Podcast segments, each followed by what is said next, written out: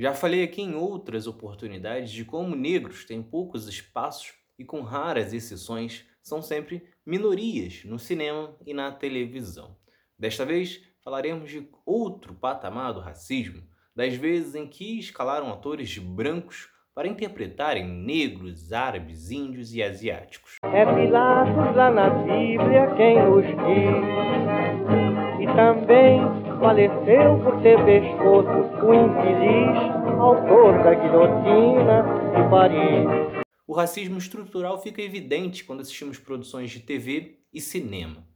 Recentemente teve o caso do Oscar, inclusive, em que todos os 10 indicados para o prêmio de melhor ator e o prêmio de melhor atriz foram todos brancos. Por mais que cada vez mais atores e atrizes negros tenham conseguido papéis importantes nos últimos anos, um estudo recente da Universidade da Carolina do Sul, publicado em 2014, apontou que 75,2% dos papéis falantes são dados a atores brancos. Só que ainda mais gritante do que este número está no fato de alguns desses papéis eram originariamente de negros, árabes, índios ou asiáticos e que foram entregues para atores brancos. Foram muitos casos, mas neste episódio destaquei 10 casos emblemáticos que isso aconteceu. O primeiro que se tem registro foi ainda no começo do século XX, com o filme A Cabana do Pai Tomás, de 1903. Nesta obra ocorreu a blackface, que existe até hoje, de brancos se pintando para parecerem negros. No filme, simplesmente todos os negros foram feitos por brancos. Poucos anos depois, em 1915, ocorreu um caso que se tornou ainda mais conhecido, principalmente por se tratar de uma obra extremamente racista. O filme Nascimento de uma Nação trouxe também todos os atores brancos usando uma maquiagem preta. Só que pior, a obra se passava após o fim da Guerra Civil e tratava os negros como vilões e o mocinho era um homem que criava a Ku Klux Klan, um grupo de supremacistas brancos. Só que isso não acontecia somente com negros em Hollywood. Em 1961, o filme Bonequinha de Luxo trazia o ator americano de descendência escocesa Mickey Rooney interpretando um japonês. Para piorar, ocorreu uma enorme demonstração de estereotipação, o fazendo dentuço e com um sotaque forçado.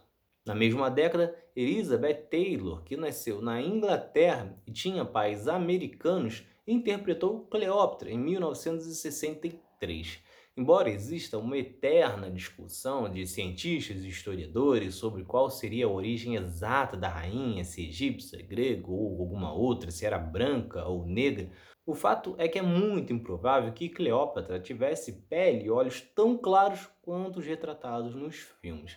Outro caso é de Christian Bale, que interpretando Moisés em Êxodo, Deus e Reis de 2014 britânico, ele interpretava um personagem do Oriente Médio.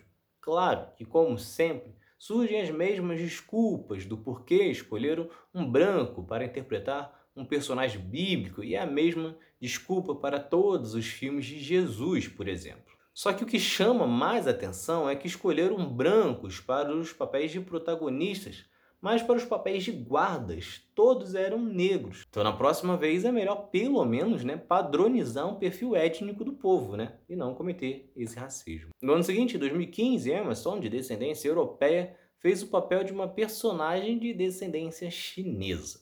Em 2007, isso também aconteceu em O Preço da Coragem, e que desta vez contava uma história real. Na obra, Angelina Jolie, de descendência europeia, pele e olhos claros, interpretava Marianne Peer, que até nasceu na França, mas que tem origem afro-cubana, com cabelos encaracolados e uma pele morena. História similar em Os 33 de 2015. O filme conta dos 33 mineiros chilenos que ficaram presos debaixo da terra durante 69 dias. Na obra, foi escalada para o papel de Maria Segovia a atriz francesa Juliette Binoche, que tem a pele bem mais clara que a chilena. Já no filme O Cavaleiro Solitário de 2013, escalaram Johnny Depp, um ator de descendência majoritariamente europeia, para interpretar Guerreiro Tonto, um nativo americano. Outro caso chocante trata-se do filme O Último Mestre do Ar, de 2010. A obra é baseada em um desenho da Nickelodeon em que os personagens são descendentes de uma nação indígena esquimó ou asiática. Porém, na hora do filme, todos os atores escalados eram brancos de olhos claros. A única exceção, sabe de quem era? Sim, do vilão. No Brasil, a situação está longe de ser diferente. Em 2018, estava no ar, na Globo, a novela Segundo Sol. A trama se passava na Bahia, porém não tinha negros no núcleo principal. E dos 26 nomes que participavam da produção, somente três eram negros, ou seja, pouco mais de 10%. Algo bem diferente do que é na Bahia, no qual 76% dos habitantes são pretos ou pardos. A emissora soltou notas justificando que Thaís Araújo e Camila Pitanga recusaram os convites para a novela. Só que ainda assim, será que a emissora não considera nenhuma outra atriz negra com condições de interpretar um papel principal? De qualquer forma, mesmo que subisse para cinco atores, seria um número muito baixo para representar a região. Então é isso. Se vocês gostaram, se inscrevam, ativem as notificações e continuem acompanhando. Tem mais outro lado da história por aí. Valeu!